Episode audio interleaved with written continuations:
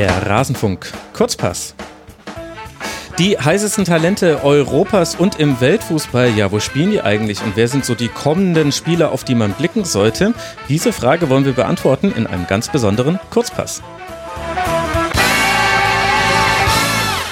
Hallo und herzlich willkommen, liebe Hörerinnen und Hörer. Ja, heute haben wir mal eine besondere Runde hier im Kurzpass, denn ich spreche nicht mit einem, nicht mit zwei, sondern gleich mit drei Gästen und warum, wieso, weshalb, das werden wir gleich erklären, nachdem ich sie alle der Reihe nach vorgestellt habe. Ich begrüße zum einen bei mir in der Leitung Sascha Felter, auf Twitter der Ed Sascha Filter, also quasi Felter ohne Vokale. Geht einfach auf rasen.de, ich habe es verlinkt. Servus Sascha. Hallo, servus.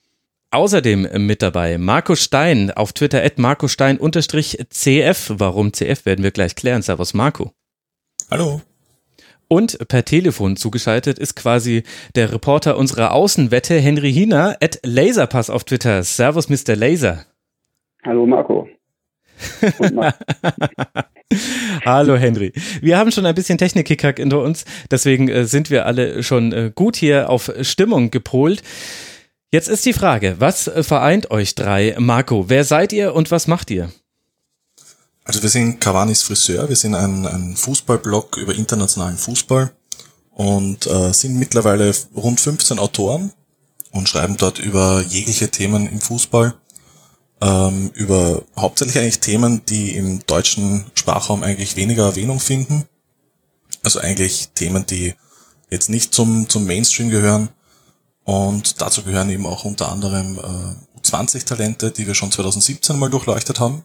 Mhm. Und haben dieses große Projekt jetzt nochmal gestartet und sind gerade dabei, die ganzen Texte zu veröffentlichen. Ein Blog mit über 15 Autoren und wenn ich es richtig verstanden habe, Marco, warst du einer von denjenigen, die von Anfang an mit dabei waren. Seit wann gibt's denn cavanisfriseur.de? Genau, richtig. Also ich habe Cavani's Friseur damals mit Alex Behlinger, der mittlerweile ja für äh, Konzept Fußball und Spielverlagerung schreibt, gegründet im Jahr 2013. Und damals ähm, zu viert angefangen, haben dann aber ähm, immer wieder Autoren verloren, dazugewonnen, Gastbeiträge bekommen und ähm, sind dann jetzt mittlerweile, nachdem wir jetzt im Sommer einen, einen Aufruf gemacht haben, immer mehr geworden und haben unter anderem den Henry und weitere tolle Autoren bekommen. Und ja, so hat das Ganze eigentlich angefangen und mittlerweile ist es ein, ein großes Herzensprojekt. Ja, das kann man wohl sagen. Bei so vielen Autoren und dann auch bei dem Projekt, über das wir gleich näher sprechen wollen. Sag uns mal noch ganz kurz, bevor die anderen beiden sich auch noch kurz vorstellen dürfen. Marco, was machst du denn so beruflich, beziehungsweise was ist dein Bezug zum Fußball? Du musst uns jetzt nicht private Details verraten, keine Angst. ähm, ich wollte eigentlich immer Journalist werden und habe dann eigentlich durch den Blog viele ähm, viele, viele, äh, bin zu vielen Angeboten gekommen. Also ich war zum Beispiel während der EM 2016 ESPN-Korrespondent, mhm. ähm, habe zusammen mit eben Sascha zum Beispiel für Elf Freunde geschrieben, auch für 90 Minuten. Und mittlerweile bin ich eben durch den Blog zu einer, einer Firma gekommen namens Better Collective und schreibe dort über jegliche Sportvorschauen. Also gute Empfehlung, wer zum Beispiel wetten will, Wettfreunde, das sind ah. Texte von mir. Du weißt, dass wir sponsorenfrei genau. hier sind. Vorsichtig. Oh. Vorsichtig. Okay. Dann habe ich nichts gesagt. Wird alles rausgeschnitten. Nein, bleibt natürlich drin. Der Rasenfunk ist ja ungeschnitten. Äh, Sascha, was ist denn dein Bezug zum Fußball und wo bist, wie bist du dann zu Cavanis Friseur gekommen? Ähm, zu Cavanis Friseur bin ich eigentlich gekommen. Das war, Marco, korrigiere mich bitte, 2015. Ähm, ja, also bin generell groß geworden in, diesen, in der ganzen Blogger-Szene von Spielverlagerung.de, Konzeptfußball. Mhm. Habe mich dann irgendwann mal selber dran versucht ähm, am Schreiben und bin dann recht zügig zu Giovannis Friseur gekommen und ähm, seitdem schreibe ich eigentlich auch regelmäßig für Giovannis Friseur unter anderem, ja. Und was Aber mache beruflich was mhm. komplett anderes. Okay, also das bist gar nichts mit Journalismus, ja. Das ist quasi dein Hobby, sich dann auch mit äh, Fußball zu beschäftigen und dann so viel Zeit in so ein Projekt zu stecken. Ja, korrekt, korrekt. Und dann haben wir noch unseren Telefonjoker, Henry. Wie bist du dazu gekommen und was machst du denn so mit Bezug zu Fußball? Äh, mir geht es ja ganz ähnlich wie Sascha. Also ich bin auch so mit der Blogger-Szene Spielverlagerung und Konzeptfußball quasi groß geworden. Das hat so das Interesse bei mir am Fußball und an vielleicht einen ja, immer tieferen Blick im Fußball äh, geweckt. Und dann habe ich 2018 hatte Marco auf der Seite dann eben nach Bloggern gesucht, habe ich mich dann beworben und wurde zum Glück auch angenommen. da sieht man mal, das ist das Schöne. Spielverlagerung.de sp spielt ja hier eine große Rolle im Rasenfunk und das ist jetzt quasi the next generation, also diejenigen, die sich vorstellen und sagen, ja, ich bin mit Spielverlagerung.de groß geworden und dann habe ich mein eigenes Ding gemacht. Das ist doch schön. So geht, dreht sich die Fußballwelt immer weiter. Und jetzt habt ihr das äh, Projekt 110 gestartet. Henry, du darfst mal mir erklären, um was geht's denn da? Ja, also wir haben versucht, so die 110 Top-Talente auf den Positionen jeweils, also immer die 10 Top-Talente, also 10 Torhüter, 10 Rechtsverteidiger, ähm, zusammenzustellen. Mhm. Stichtag war der 1.1.1999. Und wir haben versucht, dann möglichst alle Ligen und alle Länder, alle Nationalitäten da reinzubekommen. Haben dafür eine Abstimmung auch gemacht unter den verschiedenen Autoren, welche Spieler denn wirklich dazugehören. Mhm. Und haben dann versucht, all diese 110 Spieler eben mit Texten zu beschenken. Das äh, stelle ich mir sehr aufwendig vor. Marco, wie seid ihr denn da vorgegangen beim Scouting und dann eben auch bei der Analyse der einzelnen Spieler? Ähm, wir haben uns zuerst einmal hingesetzt und verschiedene Datenbanken sind wieder durchgegangen. Klassiker natürlich ähm, Transfermarkt und sind dort jegliche Marktwerte durchgegangen, vor allem aber auch ähm, gibt es da die schöne Option, dass man nach Spielminuten und Spieleinsätzen ähm, filtern kann und haben mhm. da unter anderem viele, viele junge Leute gefunden. Äh, das gleiche haben wir natürlich auch bei anderen Seiten gemacht und sind dann ähm, Texte durchgegangen wie die Guardian List, wo immer wieder 16-Jährige dabei sind, die jetzt natürlich in unser äh, U20-Projekt auch teilweise hineinfallen mhm. und haben dann das Ganze abgeglichen durch ähm, Statistikvergleiche über Instat und haben das Ganze dann auch noch äh, live über äh, durch Spiele und, und, und verschiedene Einsätze kontrolliert und haben dann so eigentlich einen Pool von, ich glaube, wenn ich mich richtig erinnere, über 550 Spielern gehabt mhm. und haben dann über mehrere Abstimmungen äh, die jeweiligen 110 nach vielen Diskussionen eigentlich äh, herausgesondert. Das hört sich nach einer Sache an, die man jetzt nicht an einem Wochenende macht. Sascha, wie lange wart ihr denn da so dran gesessen? Wann ging denn die Arbeit jetzt an der aktuellen Liste los? Ähm, ich glaube, wir haben begonnen im September. Haben mhm. so die ersten, diesen, diesen ersten groben, die erste grobe Liste veröffentlicht bei uns in, intern in unserer ähm, Autoren-Community und sind dann, glaube ich, im Ende Oktober so in diese generelle Abstimmung gegangen. Also das, alleine nur diese, diese Auswahl von diesen, von diesen Talenten ging knapp anderthalb Monate. Und kannst du beziffern, Sascha, jetzt mal für dich persönlich, wie viele Stunden du reingesteckt hast in Recherche, in das Ansehen von Spielen, wenn verfügbar, YouTube-Clips, Statistiken und so weiter? Ich glaube, ich glaube mehr, als dass es mich stolz machen würde. also es war wirklich, es war wirklich unnormal viel. Also ähm, es gab halt schon manche Wochenenden, an denen man sich, keine Ahnung, in Summe acht Stunden lang oder so hingesetzt hat mhm. ähm, und irgendwelche Datenbanken durchforstet hat oder Clips auf Insta oder YouTube angeguckt hat oder auf irgendwelchen russischen Streams sich, keine Ahnung, ein Ajax-Spiel angeguckt hat. Mhm. Ja, ähm, war schon einiges, aber macht es ja wie gesagt eigentlich aus Spaß und der Freude und nicht irgendwie, weil man dafür irgendwas bekommt. Marco, wie viel hast du reingesteckt an Zeit? Äh, Unmengen. Also ich glaube, der Sascha hat das schon, schon sehr, sehr gut eigentlich beschrieben, weil man will dann eigentlich, also wie soll ich sagen, ich habe bei der vorigen Ausgabe 2017 habe ich dann mitbekommen, es gibt dann immer noch ein Talent, das man dann nicht entdeckt hat und das wechselt dann zwei Wochen später zu einem Top-Verein ja. und es wäre dann einfach zu schade, den da nicht dabei zu haben. Und deshalb haben wir es dieses Mal, würde ich sagen, schon, schon fast übertrieben eigentlich und, und ja, also ich möchte eigentlich gar nicht wissen, wie viele Stunden es waren, weil es waren wirklich, wirklich viele. Das hört sich nach sehr, sehr viel Aufwand an. Marco, wie war denn da dann die Trefferquote 2017? Jetzt im Nachhinein sind wir ja schlauer. Wenn ich mir da die Liste angucke, bei manchen äh, Spielern nicke ich sofort und sage, ja, logisch, war vielleicht auch damals schon zu sehen, aber wie zufrieden bist du jetzt in der Rückschau mit der Liste von vor zwei Jahren? Es ist eigentlich sehr interessant, weil es gibt ein paar Spieler, die, die, wie du sagst, sehr offensichtlich waren. Also ein Donnarumma, dass der scheitert, das wäre wirklich überraschend gewesen. Mhm. Aber es gibt dann doch ein paar Spieler, wie zum Beispiel ein, ein Emre Moore oder ein Alexander Isak, von dem man sich doch sehr, sehr viel erwartet hat. Und dann gibt's aber auch ein paar, die ich persönlich sehr enttäuschend finde. Also ich habe zum Beispiel, glaube ich, Stunden, oder Stunden ist übertrieben, aber sehr oft mit, mit Sascha über Thiago Maya geplaudert, der mich persönlich sehr beeindruckt hat und wie ich mich ganz stolz hingestellt habe und, und erzählt habe, dass aus dem mal ein ganz, ganz großer wird. Und der hat eigentlich bisher sehr, sehr schwache Leistungen nur abgerufen. Also es ist recht interessant bei Talenten, aber wir haben das auch bei der Guardian-Liste gesehen. Mhm. Ähm, da sind immer wieder Spieler dabei, die, die absolut floppen und dann einige, die eigentlich die wenigsten am Radar hatten und die blühen dann auf. Und ich glaube, das macht auch diese Liste eigentlich immer wieder recht interessant eigentlich. Weil es ja doch eigentlich Jugendliche sind, die doch erst Fuß fassen müssen. Genau, wenn alles vorhersehbar wäre, bräuchte man ja letztlich auch so eine Liste nicht. Aber äh, Maya hat so underperformed, dass er mir gerade nicht mal ein Klingelchen auslöst. Aber wo spielt denn der gerade? Hilf mir bitte kurz. Welche Position überhaupt? Der spielt eigentlich so ziemlich alles im Mittelfeld. also er ist im, er war anfangs Spielmacher und ist jetzt im defensiven Mittelfeld bei Lille. Mhm. Und den wollte äh, Marcelo Bielsa unbedingt holen. Okay. Und nach der, nachdem der aber starke Anpassungsschwierigkeiten hatte, also Maya, eigentlich Bielsa auch, ähm, ist der, glaube ich, derzeit nicht mal auf der Bank vertreten in der Liga.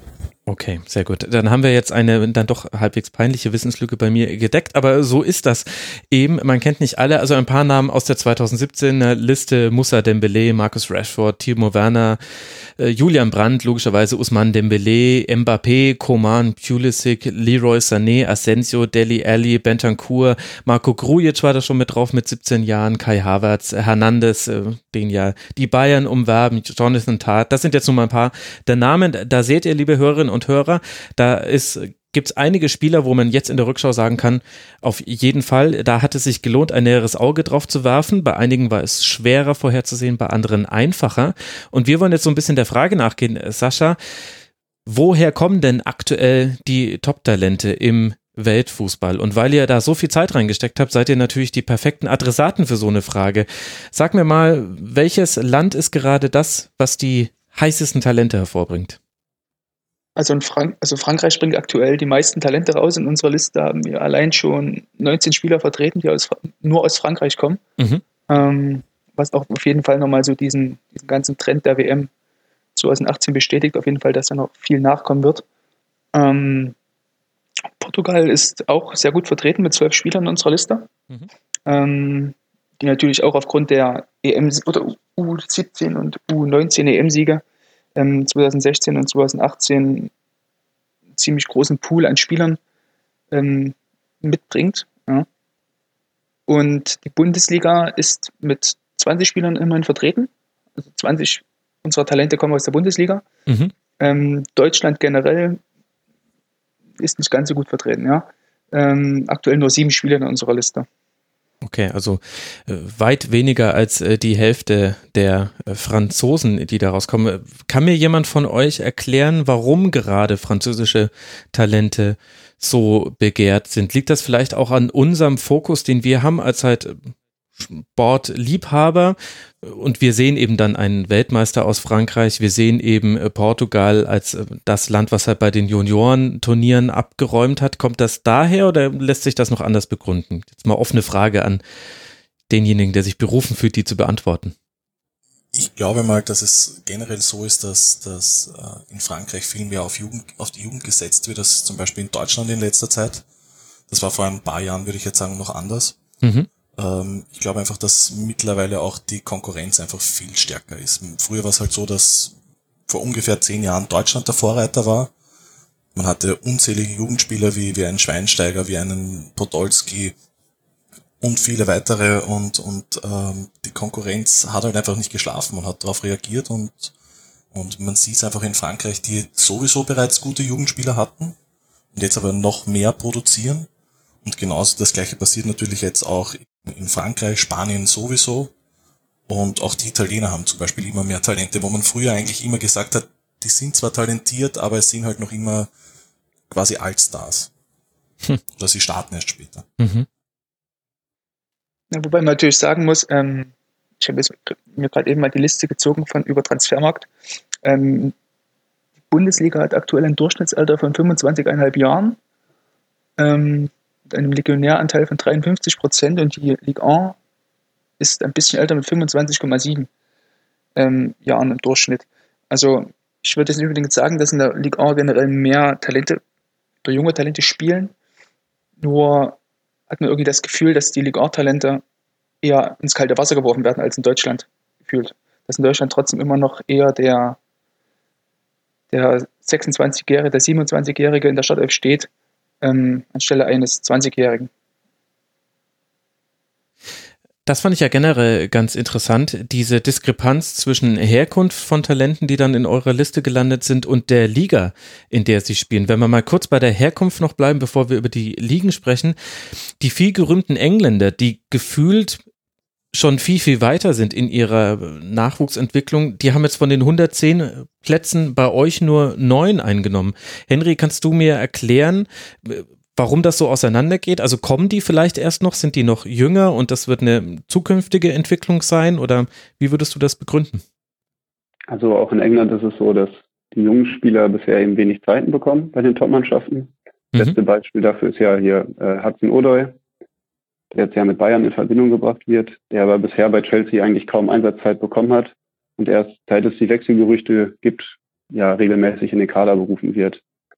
Ähm, dafür zeigt sich dann an so Leuten wie Sancho, der in England zum Beispiel auch überhaupt keine Chance bekommen hat, sich dann dafür aber bei Dortmund wirklich absolut ins Rampenlicht gespielt hat, dass das Talent da durchaus vorhanden ist. Gut, und das ist natürlich für euch, wenn ihr, ja, logischerweise müsst ihr ja irgendein Kriterium nehmen, um diesen Pool an allen Spielern einzugrenzen. Und wenn er dann über Einsatzminuten geht, dann fliegen die natürlich auch noch ein bisschen unter dem Radar. So könnte man das dann vielleicht auch begründen.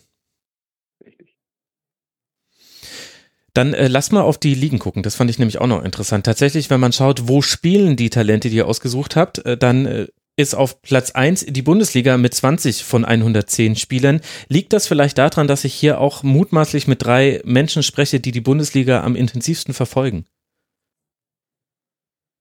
Jein. Ähm, ich, ich glaube ehrlich gesagt nicht. Ich glaube, das ist einfach, weil, weil es mit, ich würde jetzt mal behaupten, Dortmund, Hoffenheim und RB Leipzig und vermutlich auch mit demnächst mit den Bayern einfach in letzter Zeit extrem viele Jugendspieler, also Jugendtransfers gab.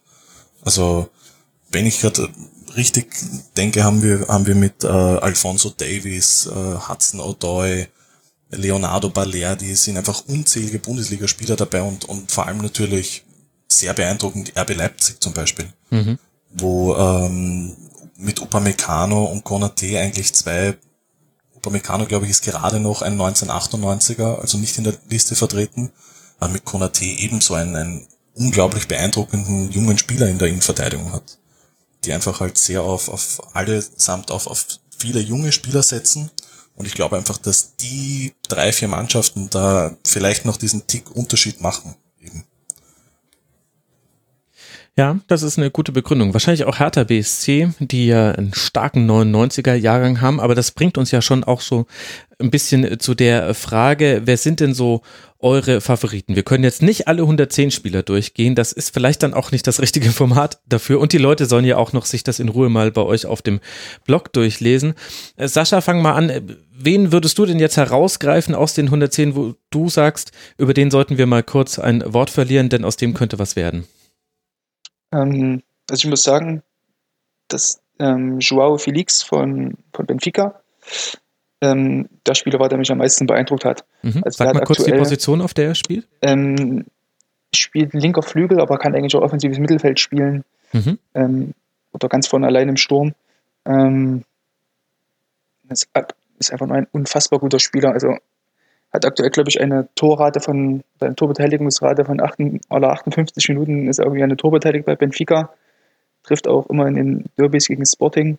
Ähm, also wirklich ein unfassbarer Spieler, hat auch, glaube ich, eine Ausstiegsklausel von 120 Millionen mittlerweile drin Ui. in seinem Vertrag. Mhm. Ähm, Chelsea war angeblich auch schon dran, angeblich sollen auch die Bayern an ihm dran gewesen sein, ähm, als so diese Hudson Odoi Gerüchte aufkamen. Aber da wird Bayern vermutlich äh, die kürzeren ziehen. das ist auf jeden Fall ein Spieler, den man im Auge behalten sollte. Generell auch andere portugiesische Talente, Rafael Leao von Lille. Mhm. Auch unfassbar gut eigentlich. Also kommt halt auch über seine Kurzeinsätze vor allen Dingen in letzter Zeit. Aber hat halt vor allen Dingen zur, zur Jahreswende er vier Spiele hintereinander getroffen. Ähm, also auch ein sehr interessanter Mann. Das hört sich äh, schon äh, interessant an, vor allem die Portugiesen. Da haben wir ja schon häufiger gute Stürmer und Offensivkräfte ja vor allem gesehen, die aus, äh, aus Portugal kommen. Henry, wer waren denn so deine persönlichen Favoriten in der Liste? Also ich äh, verhalte mich da mal ganz langweilig und bleibe dabei Mathis de Licht, der inzwischen auch schon ja quasi ein gestandener Spieler ist. Der damals bei Ajax, ich glaube, mit 16 oder 17 reingeworfen wurde und bei dem nach drei oder vier Spielen eigentlich schon sich die Frage stellte, okay, zu welchem Topverein wird er nachher wechseln? Bringt für sein Alter wirklich alles mit, sehr, sehr konstant, körperlich sehr stark, gute, gute Endgeschwindigkeit, souveräner Spielaufbau und ähm, ja, generell die ganzen Ajax-Spieler, sowie auch Justin Kluivert, der leider zum AS Rom gewechselt ist. Warum leider? weil ich ihn lieber weiter bei Ajax gesehen hätte. Bei, äh, beim AS Rom kommt er bisher auch nicht auf so viel Einsatzzeiten. Mhm. Auch wenn sich das jetzt ein bisschen äh, gesteigert hat und die ganze, also es war ein großes Wechseltheater damals mit ihm, hat sich da wohl auch nicht ganz optimal verhalten. Und ja, vielleicht hätte ihm ein Jahr bei Ajax Amsterdam nochmal gut getan. Vor diesem Wechsel. Generell ist ja Ajax, gilt so ein bisschen als die Schmiede für Talente hat ja auch gute Traditionen, gehört ja zur Vereinsphilosophie dazu. Marco, täuscht der Eindruck, dass die aktuell wieder sehr, sehr viele Talente in ihren Reihen haben? Also Delikt haben wir ja gerade schon genannt. Über äh, Frankie de Jong wurde genug berichtet, wechselt äh, zu Barca jetzt dann zur neuen Saison hin. Haben die gerade wieder eine besonders gute Generation oder beschränkt sich dann auch schon auf die zwei, drei Namen, die man da nennen kann? Nein, nein, auf, auf, keinen Fall. Also Ajax hat eigentlich seit, produziert wieder seit drei, vier Jahren, bringen die unglaublich viele Spiele heraus. Und das Unglaubliche ist, dass sie jetzt bereits eine junge Generation haben, wo die Leute sagen, in ein, zwei Jahren sind die wirklich, wirklich gut. Aber genauso eben wie zum Beispiel äh, ein Spieler, den wir aufgrund seines zu jungen Alters wieder nicht reingenommen haben, ist äh, Ryan Gravenberg, mhm. der mit 16 Jahren, glaube ich, bereits in der Eredivisie zum Einsatz kam ebenfalls ein, ein unglaublicher Spieler, der professionell auftritt, äh, vor allem bereits spielt, wie als hätte er jahrelange Erfahrung. Also da kommt wieder Unglaubliches nach. Bei Ajax macht man wirklich, wirklich sehr viel richtig. Scouten auch sehr gut, ähm, kaufen derzeit wieder von, von unterschiedlichen Vereinen sehr, sehr junge Spieler. Ich glaube, vor einer Woche haben sie einen Spieler gekauft, den wir am Radar hatten. Äh, von Nordseeland zum Beispiel, der ist für drei Millionen Euro gewechselt. Den sagt man jetzt nach, dass er vielleicht sogar besser als Ödegard sein könnte. Also es ist wirklich unvorstellbar. Ich glaube, da welcher Ödegard? Der, der uns versprochen wurde oder der, den wir gesehen haben? Äh, der, der versprochen wurde, obwohl der, den es derzeit gibt, gar nicht so schlecht ist, würde ich mal behaupten. Hm. Aber er wird vielleicht nicht an die Erwartungen anknüpfen, behaupte ich jetzt mal. Gut, dass die Erwartungen waren ja auch mit Real Madrid und FC Bayern dann auch sehr, sehr hoch an diesen sehr jungen Spieler. Wen hast du denn sonst noch so auf dem Zettel, Marco, wo du sagst, äh, da lohnt es sich jetzt noch ein paar Worte drüber zu verlieren? Ähm, ich würde mal sagen, einer meiner Lieblingsspieler oder einer, ein Spieler, bei dem ich sehr darauf hoffe, dass er bald den Durchbruch schafft. Und zwar ist das der Name, ich hoffe, ich kann ihn jetzt richtig aussprechen, Dominik Schoboschlei, ein Ungar und zwar, er spielt beim FC Liefering in der Jugendmannschaft Mannschaft von Red Bull Salzburg mhm. und war bereits mit 16 Jahren Stammspieler in der zweiten österreichischen Liga und hat seit, seit seinem Debüt unglaubliche 0,64 Scorerpunkte pro Spiel.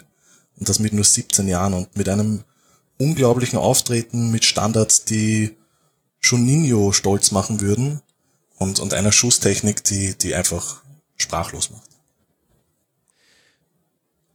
Und wenn ich da jetzt sage, naja, ist auch nur zweite österreichische Liga, was hältst du mir entgegen? Ähm, dass es seit zwei Tagen Gerüchte gibt, dass die Bayern ihn unbedingt holen wollen. und eigentlich knapp ganz Europa dran ist an dem zentralen Mittelfeldspieler. Also ein, ein wirklich sehr, sehr guter Spieler und äh, ich erwarte mir von dem eigentlich sehr, sehr Großes. Aber ich bin gespannt, ob er in, in Salzburg bleibt oder bei den Bayern. Ja, schauen wir. Ich meine, generell sind natürlich Gerüchte gerade bei diesen Jugendspielern immer was Besonderes, finde ich, weil zum einen wissen wir ja alle, Gerüchte werden auch gerne mal gestreut, sehr, sehr gerne auch von den Beratern. Also ein Jugendspieler, der 17 ist und halbwegs den beitreten kann und da haben noch nicht drei internationale Topclubs angefragt, den gibt's eigentlich da draußen nicht. Und auf der anderen Seite ist es ja mit den Gerüchten so, dass sie auch deswegen so gerne genommen werden von uns Fußballfans, weil man bei diesen jungen Spielern immer alles an Träumen und Wünschen, was man hat, reinprojizieren kann. Also jeder Spieler ist ja potenziell der nächste Messi oder der nächste Cristiano Ronaldo oder der nächste, auf welcher Position er auch immer spielt. Und niemand kann dem widersprechen, weil man in der Regel bis auf YouTube Highlight-Clips und so weiter kaum etwas von denen sieht. Und es könnte halt immer richtig sein. Deswegen reden wir vielleicht auch besonders gerne über diese Jugendspieler. Ja, das, das auf jeden Fall. Also man fängt halt immer ein bisschen zum Träumen an, man hofft halt und manchmal kommt halt dann auch der emotionale Part, aber ich glaube, das ist halt eher bei uns, weil wir uns halt mit den Spielern so viel beschäftigen mhm. oder halt mit diesen Spielern so viel beschäftigt haben, dass man dann einfach auch ein bisschen halt darauf wirklich hofft und, und nur darauf wartet eigentlich, dass der Spieler endlich den Durchbruch schafft. Aber es, es hat ja auch, finde ich, etwas, wenn man dann sieht, dass es ein Spieler nicht geschafft hat. Klingt jetzt natürlich gemein, muss man sagen. Aber es ist einfach, finde ich, interessant, eben zu sehen, wie viele in den Himmel gehoben werden. Also ich denke da zum Beispiel an einen Embry Moore, wie mhm. vorher genannt, der dann im Endeffekt, ähm, würde ich mal behaupten, gerade noch so im Mittelmaß des Fußballs ist, des europäischen.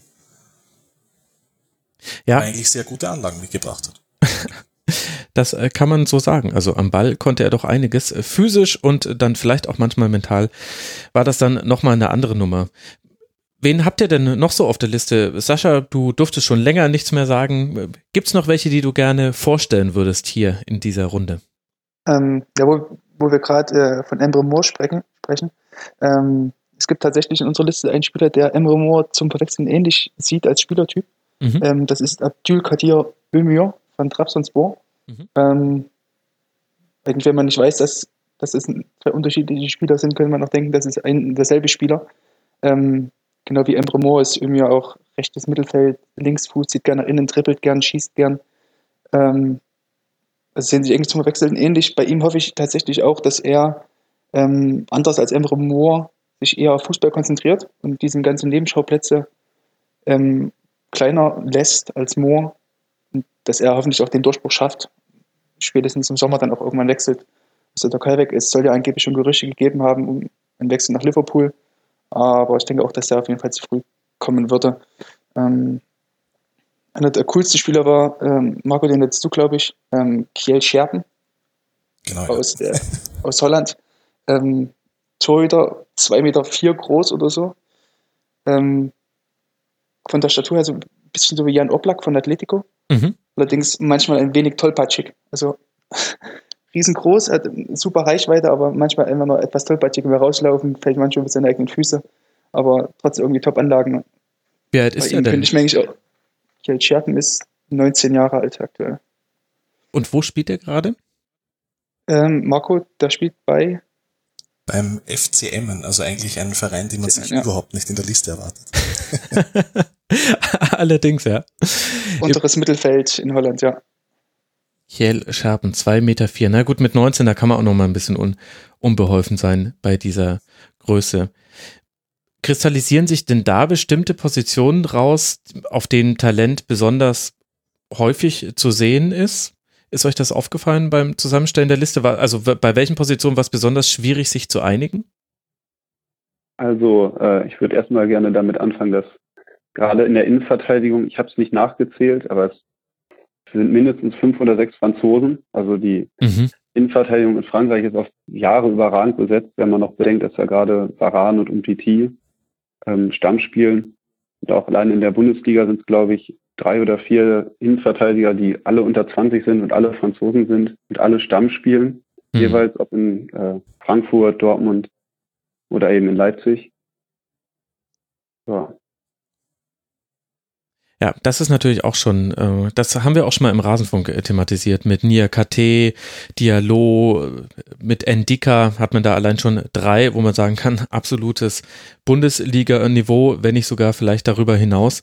Und äh, alle drei aus Frankreich. Das ist natürlich ein interessanter Punkt. Gab es äh, sonst noch irgendwie äh, Positionen, die besonders diskussionswürdig waren, Marco? Ähm, ich würde fast sagen, das wären die offensiven Flügelspieler gewesen, also die linkes Mittelfeld und das rechte Mittelfeld. Tatsächlich, die, wo man immer sagt, es ist so schwierig, jemanden zu finden. Genau, ich glaube, das liegt aber auch einfach daran, weil gerade im jungen Alter, wo einfach noch nicht diese Physis äh, so notwendig ist, beziehungsweise noch nicht so konkurrenzfähig ist, mhm. reicht es irrsinnig oft einfach auch schnell und eine starke Technik zu haben. Was natürlich auch im Fußball, im Profifußball reicht, aber halt natürlich ein bisschen ein Unterschied ist, wenn man, ob man jetzt gegen einen, auf einen 16-Jährigen trifft oder auf einen äh, gestandenen, weiß nicht, Sergio Ramos vielleicht. Ähm, und es ist halt schade, man darf halt auch nicht vergessen, die 110 sind halt auch nur eine Auswahl der unserer Meinung 110 besten, aber es sind halt trotzdem je nach Position fallen halt leider wirklich Spieler weg, die einem sehr wehtun. Also mir zum Beispiel am Flügel, da haben wir wirklich lang herumdiskutiert, ein äh, Shapi Suleimanov von Krasnodar, mhm. der in der äh, UEFA Youth League in der, in der vorigen Saison unglaublich viele Tore geschossen hat. Und da ist halt einfach dann die Frage, ist der nur in der Jugend so gut? Reicht mhm. es da, dass der dann auch Stammspieler ist? Da gibt's halt extrem große Diskrepanzen halt noch immer. Mhm. Ist es da einfacher, Offensivspieler zu bewerten, weil man Tore und Vorlagen als äh, klar dokumentierte Messlatte für Leistung hat, als halt zum Beispiel Verteidiger? Ja, ich denke, dass man auch gerade bei Verteidigern, wenn man sich ähm, Spiele anguckt oder auch einzelne Clips anguckt, ähm, dass man da auch schon gute Ansätze sehen kann. Ja? Also man kann schon sehr wohl sehen, ob ein Verteidiger ein gutes Raumgefühl hat im Zurückwärtslaufen ja? oder ob er ein gutes Gefühl für seine Langpässe, für Spielverlagerung hat. Also ich würde jetzt nicht unbedingt sagen, dass Offensivspieler leichter, leichter zu bewerten sind. Aber findet man denn auch Clips zu jedem Spieler? Gab es auch Spieler, die für euch quasi einfach nur Name und Statistiken geblieben sind, auch nach Recherche? Also für mich war ganz am Anfang Sepp Vandenberg, damals noch 16 Jahre alt und Innenverteidiger bei Zwolle, also in der in Niederlande, war für mich ein sehr unbeschriebenes Blatt. Und dann habe ich auch wirklich einige Wochenenden damit verbracht, mir illegale Livestreams reinzuziehen, um dann ihn halt spielen zu sehen. und kann aber auch nachher sagen, es hat sich gelohnt. Das ist doch gut. So ein bisschen habt ihr ja so eine Scouting-Arbeit dann auch gemacht. Gab es denn irgendwann auch mal Kontakt zu, Scouts? Das wäre ja höchst interessant, mal eure Eindrücke mit, den, mit denjenigen abzugleichen, die das hauptberuflich machen. Äh, wir haben vorigen Sommer mal eine Anfrage bekommen aus der israelischen Profiliga. Sascha, weißt du noch, was das für ein Verein ja, war? Das, glaub, das war, das war ähm, irgendwas. Maccabi, Maccabi Petach. Petach, ich genau, weiß nicht, ich bin das, das Israelis nicht ganz, oder nicht ganz so mächtig, oh. aber die haben uns auf jeden Fall angefragt damals, ne, ähm, ob wir denn nicht für sie die Scouting-Arbeit äh, übernehmen könnten oder zumindest ihnen Spieler nennen können, ähm, die sie verpflichten können. Also das gab es auch alles schon bei uns, ja. Und da habt ihr gesagt, die Liste erscheint im Februar. Rufen Sie dann nochmal an. Und übrigens, es macht 10.000 Euro. ich glaube, wir haben damals, wenn ich mich richtig erinnere, eine Liste geschickt aus dritte Ligaspielern und österreichischer Bundesligaspielern. Ähm, und wenn ich mich richtig erinnere, haben die sogar bei einem Spieler von der Admira, also Admira Wacker Mödling, damals angeklopft, aber haben dann keine Einigung erzielt. Aber es waren ganz komische E-Mails. Also eine, eine ja, recht eigenartige Scouting-Arbeit.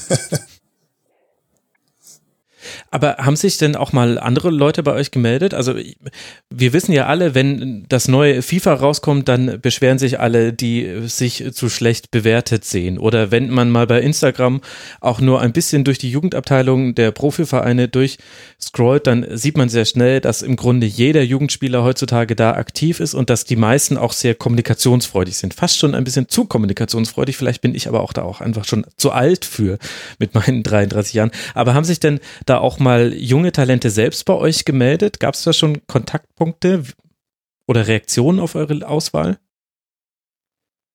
Hm, wir hatten vor kurzer Zeit, als wir die Torhüter hochgeladen haben, ähm, wo auch unter anderem Bayerns Torhüter Christian Früchtel mit dabei war, mhm. ähm, haben wir auf einmal ziemlich viele Likes auf Instagram von Christian Früchtel Fanpages bekommen. äh, ähm, allerdings haben sich noch keine Schüler bei uns gemeldet. Noch nicht. Ist ja auch noch nicht alles, alles online. Ich vermute mal, ihr habt noch ein paar weitere äh, Favoriten auf der Liste. Ähm, werft mir mal noch ein paar Namen an den, an den Kopf, die ich dann schnell nebenher googeln muss, während, während ihr mir sagt, warum die so gut sind.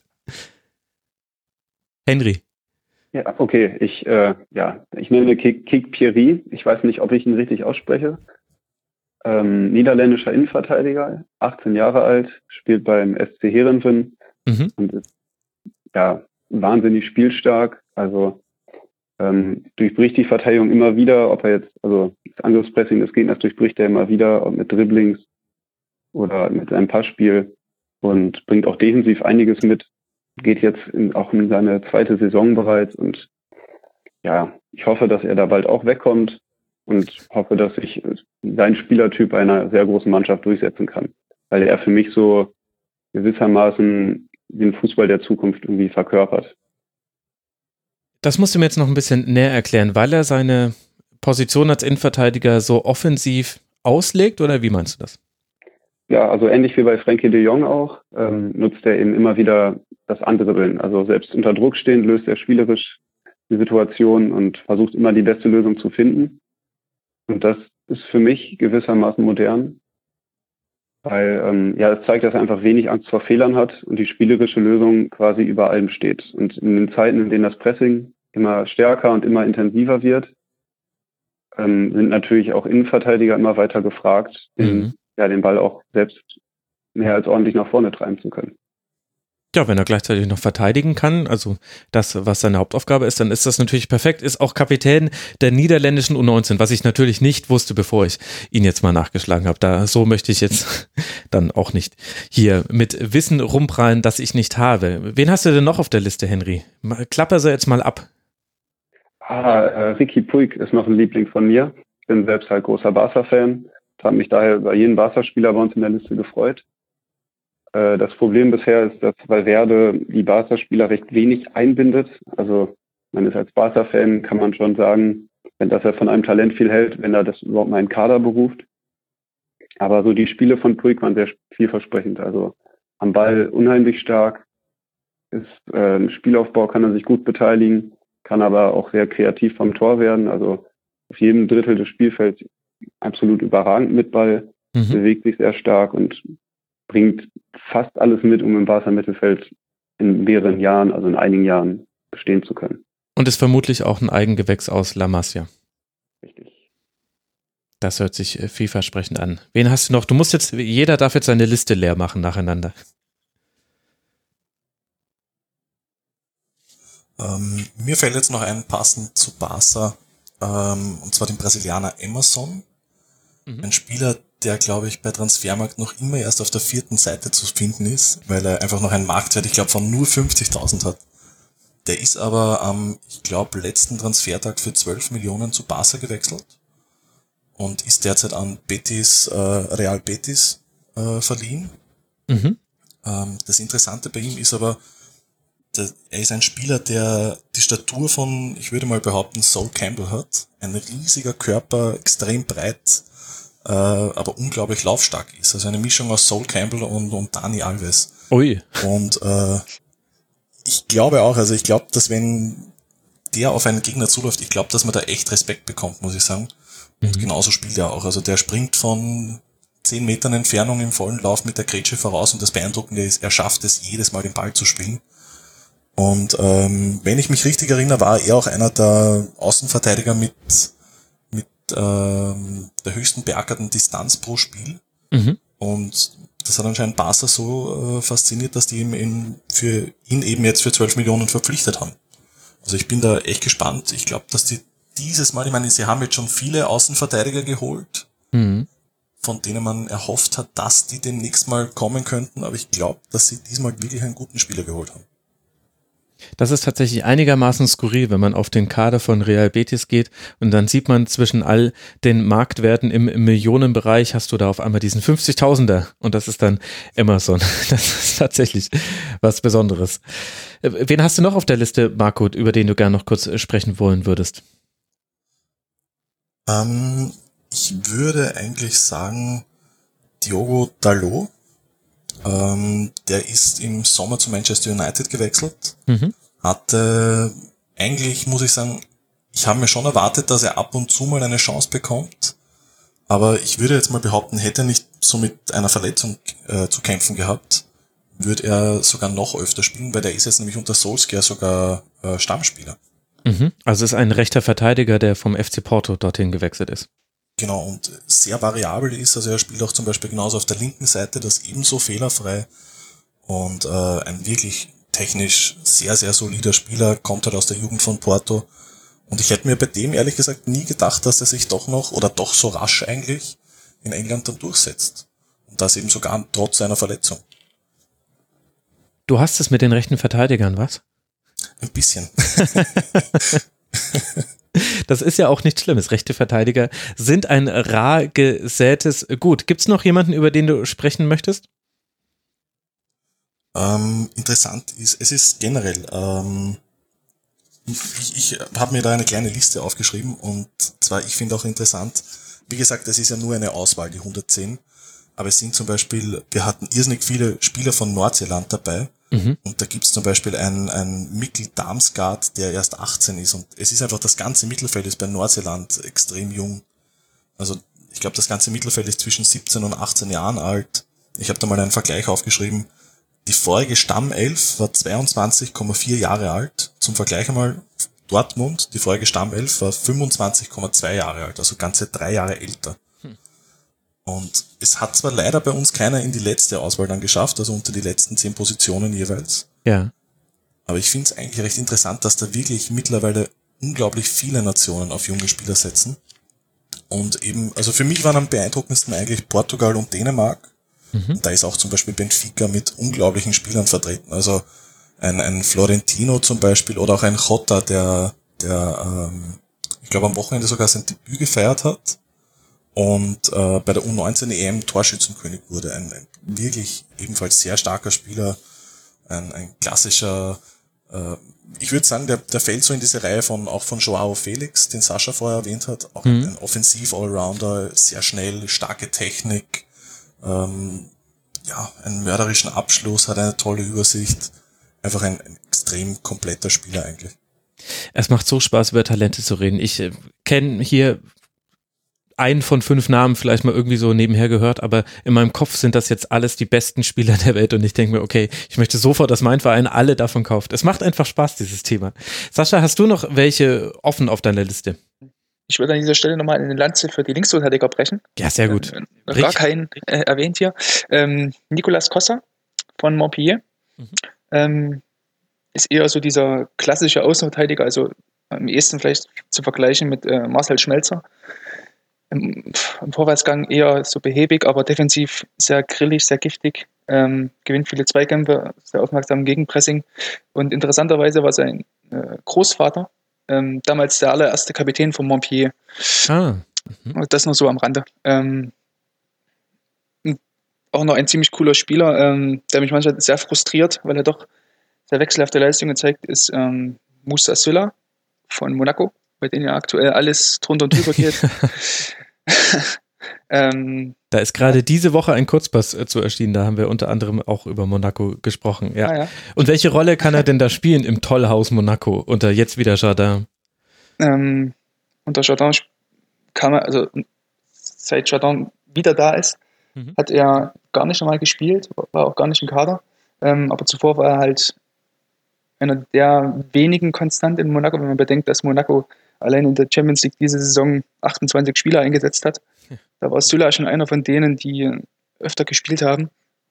Ähm, er erinnert mich immer so ein bisschen an, die, an Angel Di Maria mit seiner, mit seiner, mit seinen Tripling, Tripling-Fähigkeiten und auch der Art und Weise, wie er den Ball führt, wie er den Ball am Gegner vorbeilegt und auch sein Zug zum Tor, aber er macht halt immer noch so viele Fehler. Aber ich denke trotzdem, wenn Monaco ähm, doch absteigen sollte dieses Jahr, ähm, sollten einige Europa League-Vereine oder kleinere Champions League-Vereine ihr Auge auf ihn trotzdem werfen, weil trotzdem nach wie vor ein ziemlich guter Spieler mit sehr viel Entwicklungspotenzial ist.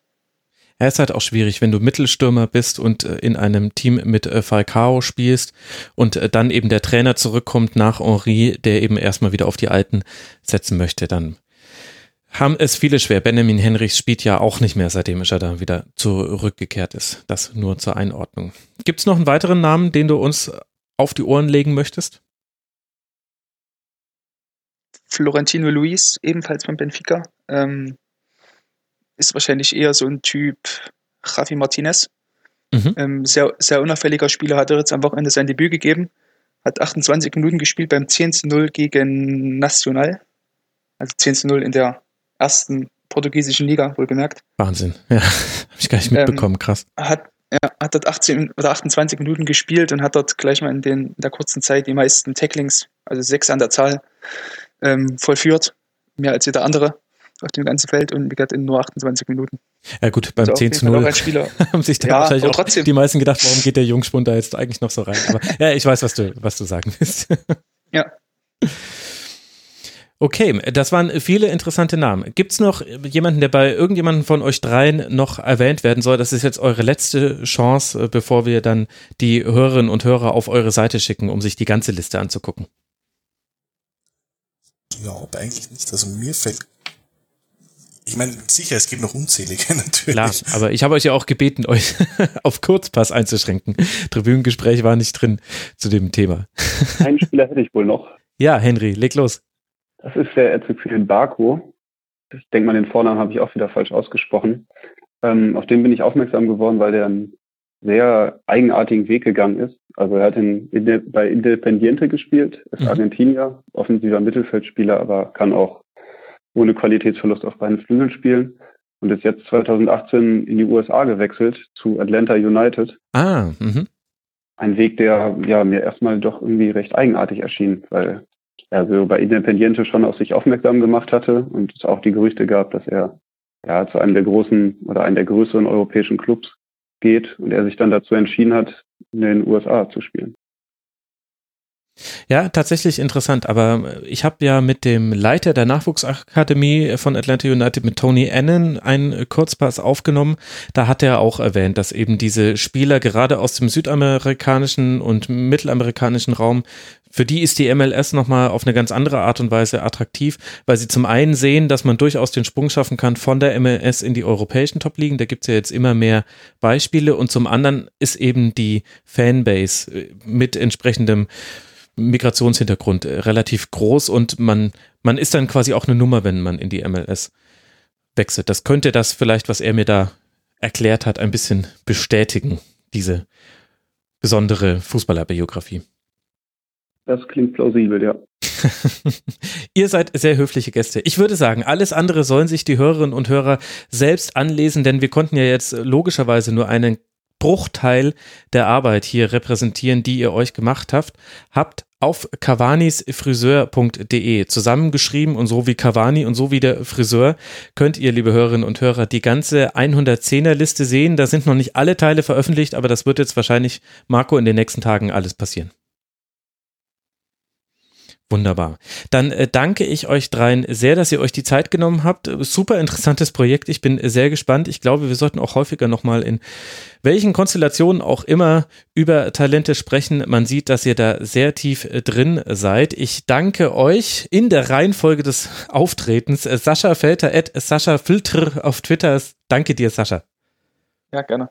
Danke dir, Marco, Marco Stein, at Marco Stein unterstrich CF. Danke, Marco. Danke vielmals. Und äh, Grüße, ein Lasergruß an den Ed Laserpass, Henry Hina am Telefon zugeschaltet. Danke dir, Henry. Auch danke an dich. Ich hoffe, liebe Hörerinnen und Hörer, diese etwas besondere Kurzpassfolge hat euch äh, Freude bereitet. Geht auf cavanisfriseur.de und vielleicht hören wir ja von dem einen oder anderen Spieler, über den wir heute gesprochen haben, noch mal etwas. Es würde mich wundern, wenn es nicht so wäre. Und dann können wir alle sagen, also wir Hörerinnen und ich, wir können sagen, wir haben es zuerst im Rasenfunk gehört und ihr drei könnt sagen, ja, wir haben das damals bei unserem 110er-Projekt, haben wir den Namen zum ersten Mal gehört. Habt eine gute Zeit alle miteinander. Macht's gut. Ciao. Ciao, Papa.